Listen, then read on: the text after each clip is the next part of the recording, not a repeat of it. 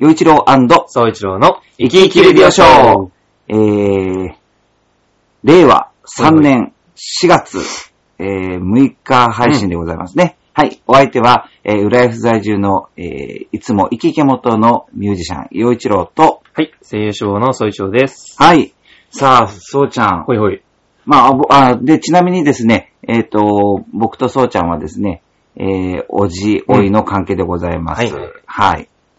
で、もう4月というともう、で、新年度がスタートってことだから、もう、なんていうの？えー、新しいことが、まあ、始まったよっていう人もいると思うし、それから何か始めるのにいい機会だなっていう人もいるんじゃないかなと思うんだけど、まあ、そうちゃんは、その、声優の学校に行って、まあ、1年が終わって、ほいほいそ。して2年生になるとそうですねい。うことだよね。なんならもう今日から学校が始まってます。ああ、そっかそっかそっかそっか。ちょう。ど、ねえ。ちょうど今日から学校が始まっている頃ですね。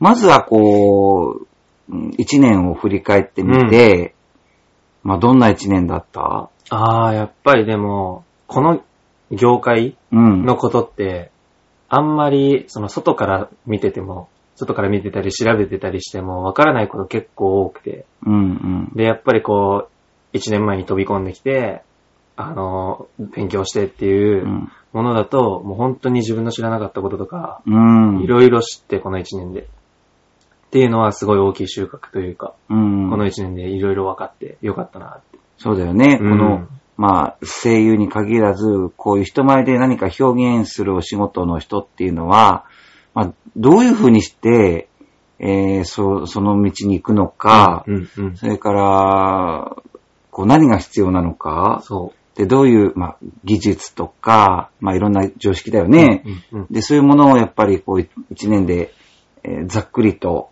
つかめたのかな。うんうんうん。そうだね。ね。この一年で、本当何が必要で、うん。どういうスキなスキルとか、うん。技術とか、そういうのとか、本当にもう、で、こっから先のいまた一年で、それをどんどんまた積み上げて、うんで、今年はもうオーディションとかもあるんで、それに受かったりとかうん。しないといけないんで、またこの一年、なるほど。もう、詰めて、集中してね。集中して、やっていかなくちゃならないってことだよね。そっか。そう、だから、まあ4月、まあ2年生になったってことで、うんまあ、それだけでももう、新しいことになってるんだけど、確かに。うん。でもこの機会に何かこう、あの、始めたいこととかある、うんうん、ああ、この機会に、このまた2年生になって、うんまたこの1年間で。そああ、でも、うーんと、その、学校の、まあ、授業う。の中で、歌とか、うん。ダンスとかう、ん。そういう、いわゆる声優の本業以外の部分うん。のレッスンとかもあったりして、割とそっちに興味があったりとか。うん。ダンスとかも全然やったことなかったけど、うんうんうん。あのーなんか自分で言うのもあれだけど、運動神経いい方なんで、まあ、だってね、バレーボール部のキャプテンだったわけだからね。割とその、運動神経いい方で、うん。で、やっぱりその、自分は結構褒められたりするとすごい嬉しいタイプなんで、なんでその、踊って、うん。初めてこっちに来てダンスやって踊って、でも最初はなかなかうまくいかないけど、やっぱこの毎週毎週やってると、だんだんその分かってくるというか、うんうん。で、後半になってくると先生に褒められ始めて、うん。で、もっとこうした方がいいよ、もっとこうした方がいいよっていう、この、も、もっと上にもっと上にっていう、この今の段階がすごい、なんて心地いいというか、うんうん。今はやっぱその、成長していってるなっていう実感が得られるぐらいのレベルだから、まだ。そうそう。だからそれをどんどん今、上げていくのはすごい楽しくて、だから結構歌とかダンスとかうん。っていうそっちにも興味が湧き始めてて、ああ、それいうことだね。なんかね、やっぱりその、まあ、音楽、ダンスってすごくこう、つながっていて、うんうんうん。例えばね、えーそうちゃん知ってるか知らないかわかんないけど、ドリフターズっていうはいはいはいお笑いグループ、それから、えークレイジーキャッツっていうお笑いグループ、まあ、あの、お笑いのそういうグループうんが、うんうん。あの、時代を席巻したっていうのがね。あの、日本を席巻したっていうそういう時代があって、で、その人たちはみんな楽器できるのね。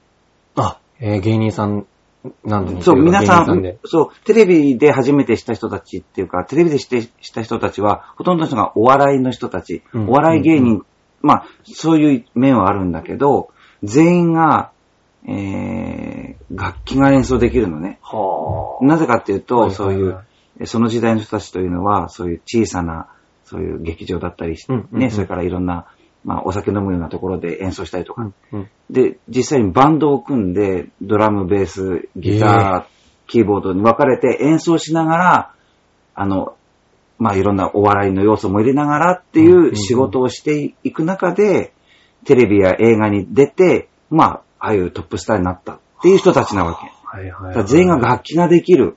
そしてう、んお芝居もできる、お笑いもできる。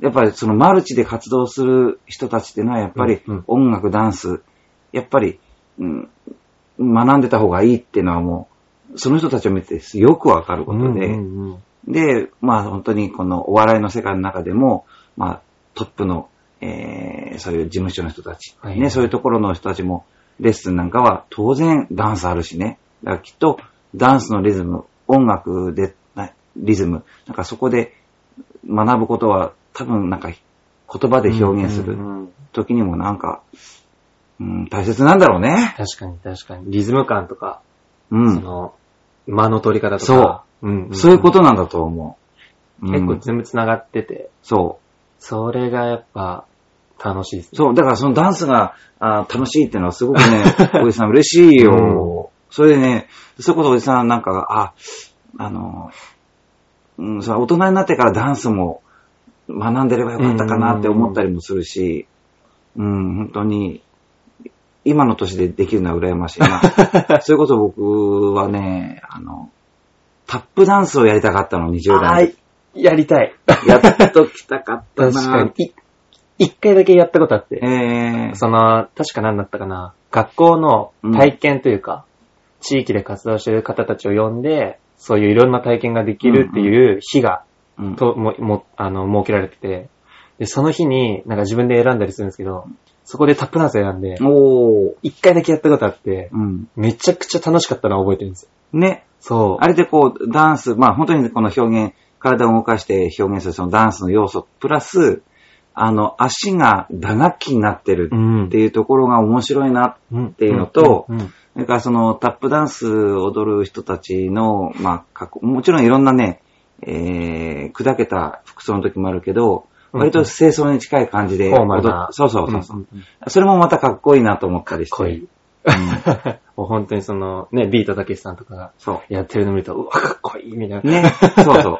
だから、ああいう感じだよね。確かにタップダンスもやってみたいな。ちょうどね、おじさんね、昨日、えー浦安のおアート進化世界イベント、ユースタイルうんが、うんうん。まあちょっとあの、このね、えー今年に入ってからの緊急事態宣言、まあ中だったんだけど、まあ今年初めて、うんうん。2021年初めての、えーユースタイル本番やったんだけど、うんうんうん。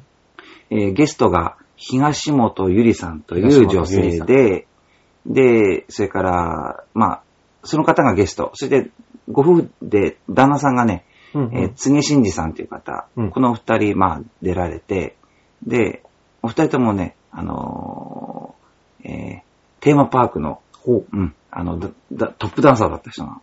ああ、えー、夫婦で。そうそうそう。で、パレードの、まあね、ダンサーとか、うんうんうんショーのダンサーとか、まあ本当にあのテーマパークの中、いろんなダンサーが必要なんだけれども、お二人ともその、えー、最もみんなが集まって喜ぶようなショーの主役をやってるような人たちよ。すごい。そう。で、まあ、今はね、えー引退されて、うんうんえーこの振付師、それから、あの、子供たちの指導で、うん、やってらっしゃるんだけどね。やっぱり、その、やっぱりそのテーマパークでね、気づいてきた、その、うんなんていうの、ハッピーな世界、うん表現するっていうのが、もう、素晴らしくて、うわー。もうね、だってもう本当にそ感動するよのトップのところで踊ってた人たちそうそうね。。そう。で、まあ、そのショーも本当に素晴らしかったし、うんうんうん夢の世界だったね。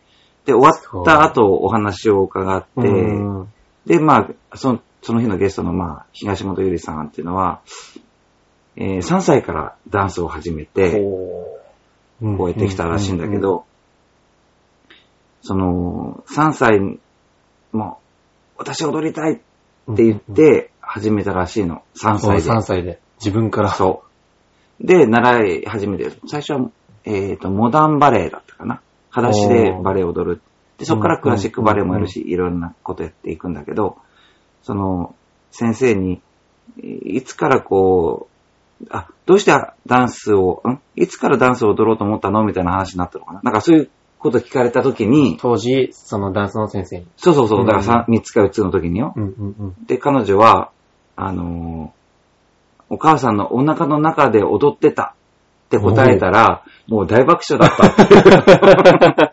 すごい子供、そうそう。すっごい子供ですね。うん、で、お父様も、なんか、続けるんだったら、なんか、ちゃんと物にしなさいっていうような感じのことを言ってたらしくて、そして、まあ、年頃になって、こう、オーディションを受け始めて、うんうんそして、そのテンパークのオーディションに受けた、受かったと。うんで、旦那さんのシンジさんっていうのは、えっ、と、まあ、1期、2期、3期ってこう、まあ、あの、その、テンパークの、あえ1年目、はいはいはい2年目のダンサーとか、そういう言い方するらしいんだけど、うんえー、シンジさんは0期だっていう。